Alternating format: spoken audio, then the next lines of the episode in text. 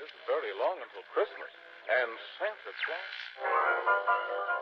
欢迎收听轻松英语课堂，For others but to live for yourself。要替别人着想，但要为自己而活。更多英语、音乐、情感节目，敬请关注新浪微博 DJ Ukki 安夏。Okay, thanks for listening. See you next time. Bye bye.